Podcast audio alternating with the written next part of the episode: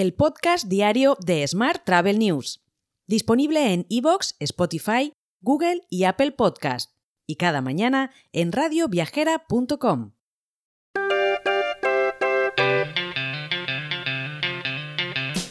Muy buenos días y bienvenidos al boletín diario de Smart Travel News, en esta ocasión en su edición 1104 del martes 24 de enero de 2023. Hoy es el Día Internacional de la Educación, el Día Mundial de la Cultura Africana y Afrodescendiente, perdón, el Día Mundial del Síndrome de Moebius y también, y solo en España, es el Día del Periodista. Así que por la parte que me toca, felicidades a mí mismo. También quiero empezar el día agradeciendo a otra periodista a la que admiro mucho, que es Vivi Hinojosa de Hostel Tour y que hoy nos dedica un artículo en portada de Hostel Tour, nada menos. En el texto repasa las principales conclusiones de la mesa redonda organizada por Hotelverse y Bionex en Fitur sobre el futuro de la distribución hotelera, que además tuve la oportunidad de moderar la subida de los costes financieros, la fidelización, la distribución B2B, el número de canales o la inversión en la tecnología que viene, centrada sobre todo en la inteligencia artificial y en el metaverso, son solo algunos de los nuevos retos para los hoteles. Y vamos ahora con la actualidad del día. Las reservas de viajeros españoles en Skyscanner aumentan este año un 27% en comparación con la semana correspondiente de enero de 2019. El 48% de los encuestados planeaba más vacaciones en el extranjero en 2023 que en 2022, mientras que el 38% tenía previsto realizar el mismo número de viajes este año. Más temas. Ryanair ha instalado Split Citymar Winglets en el primero de sus más de 400 aviones Boeing 737-800 Next Generation. Esta modificación mejorará la eficiencia del avión hasta en un 1,5%, reduciendo el consumo anual de combustible de Ryanair en 65 millones de litros y las emisiones de carbono en 165.000 toneladas. Mientras, Perdif ha inaugurado de manera oficial la primera sala de turismo accesible del Museo del Turismo. Un peculiar proyecto de, exposiciones que cuenta con más de 50 espacios en 8 países diferentes, ya que no tiene una única sede, sino que es un museo extendido, difuso y global y Sol Tour presentó el pasado viernes en Fitur su oferta para los amantes de golf para este año 2023. La compañía ha diseñado diferentes circuitos para cada tipo de golfista, que permiten a los viajeros mostrar la vida de los lugares que visitan a la vez que disfrutan de los mejores campos en los mejores destinos para practicar su deporte favorito. Así lo explica Luisa Jiménez, responsable del desarrollo de negocio de golf en la compañía.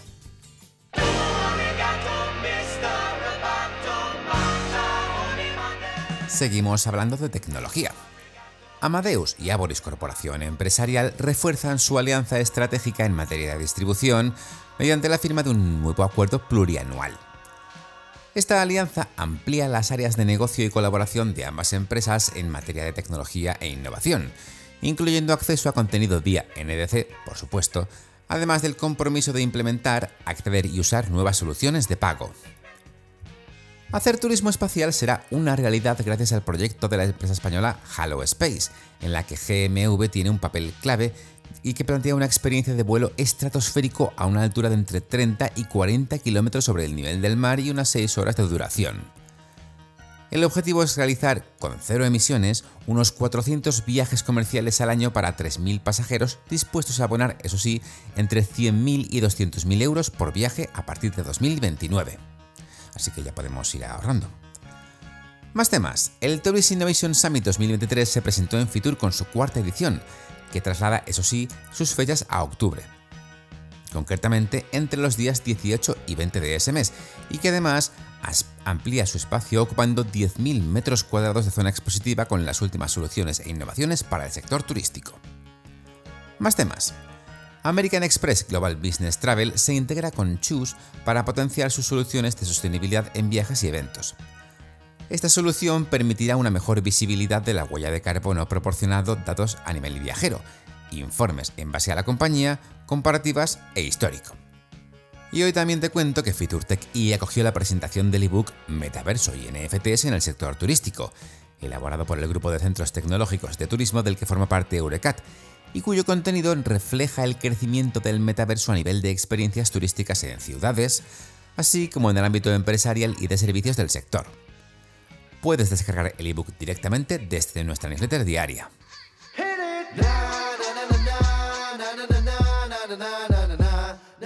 Y terminamos hoy con el repaso a la actualidad internacional. Los hoteleros europeos mantienen la cautela ante el camino que tienen por delante, según un informe de Booking.com con Estatista. Alemania, la mayor economía de Europa, se mostró en general en línea con sus homólogos de la Unión Europea, y más de la mitad de las empresas declararon que su situación actual es muy buena. Sin embargo, y de cara al futuro, Alemania adoptó una postura más cauta, son alemanes, con planes de invertir en sus empresas 11 puntos porcentuales menos que la media europea. Más temas. United Airlines ha adquirido una participación de casi el 10% en su socio, regional Mesa Airlines, en una operación desvelada tras el cierre de los mercados. Dicha operación tiene un valor estimado de 10,5 millones de dólares, según el precio de cierre de las acciones de Mesa.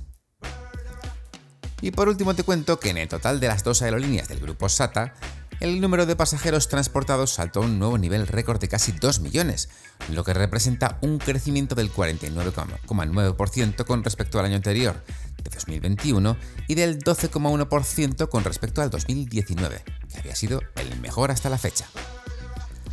Te dejo con esta noticia. Te deseo un feliz martes y mañana volvemos con más noticias. Hasta mañana.